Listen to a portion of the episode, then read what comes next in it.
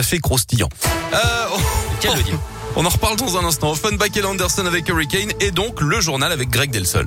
Et à la une, le projet de loi sur le passe vaccinal adopté par l'Assemblée nationale tôt ce matin. 214 voix pour contre 93 et 27 abstentions. Le texte doit désormais être examiné par le Sénat en début de semaine prochaine. Le gouvernement espère toujours une entrée en vigueur au 15 janvier, mais la date pourrait être repoussée de quelques jours. Parmi les dispositions du texte, les députés ont voté notamment le principe de repentir.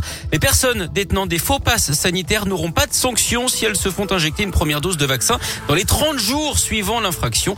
Message visiblement reçu. Hier, 66 000 personnes ont reçu une première injection du vaccin. C'est un record hein, depuis le 1er octobre alors que les députés le demandaient. Autre record, celui du nombre de contaminations, plus de 330 000 hier.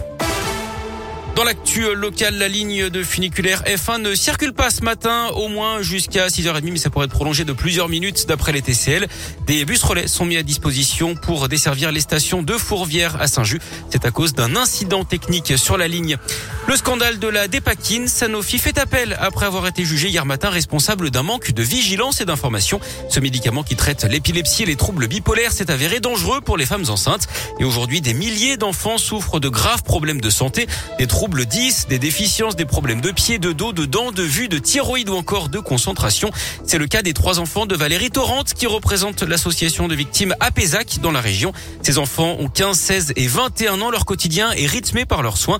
Valérie veut qu'ils soient reconnus comme des victimes et elle dénonce le cynisme de Sanofi. On se retrouve alors avec ça, avec les structures, avec les écoles, avec l'administratif.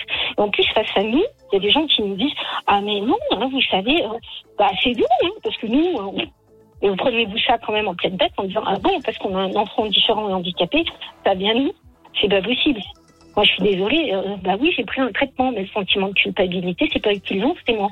Et si le traitement on me l'avait pas donné ou si on m'avait prévenu, je serais pas dans la même vie de famille dans un quotidien pareil.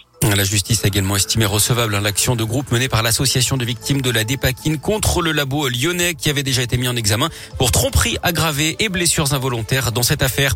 Un braquage en Nord-Isère hier matin d'après le Dauphiné libéré des individus armés de marteaux et encagoulés ont attaqué le chauffeur d'un camion qui transportait des produits électroménagers. Ça s'est passé à Saint-Quentin-Falavier. Le camion venait de quitter l'entrepôt. Le routier est parvenu à s'enfuir en percutant l'un des deux véhicules des malfaiteurs. Il a ensuite alerté les gendarmes. Une enquête est en cours pour identifier les suspects. suspect. En foot, l'OM débouté par la fédération. L'appel du club phocéen a été jugé irrecevable concernant les incidents face à Lyon le 21 novembre dernier avec l'épisode du jet de bouteille hein, sur Dimitri Payet. L'OL avait été coupé d'un point de pénalité au classement, mais l'OM qui voulait également une victoire sur tapis vert réclamait une sanction plus lourde.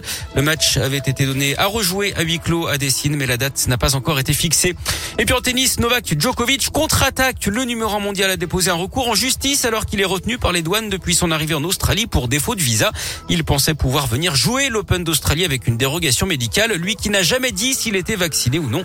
Mais les douanes estiment qu'il n'a pas fourni les bons documents pour entrer sur le territoire.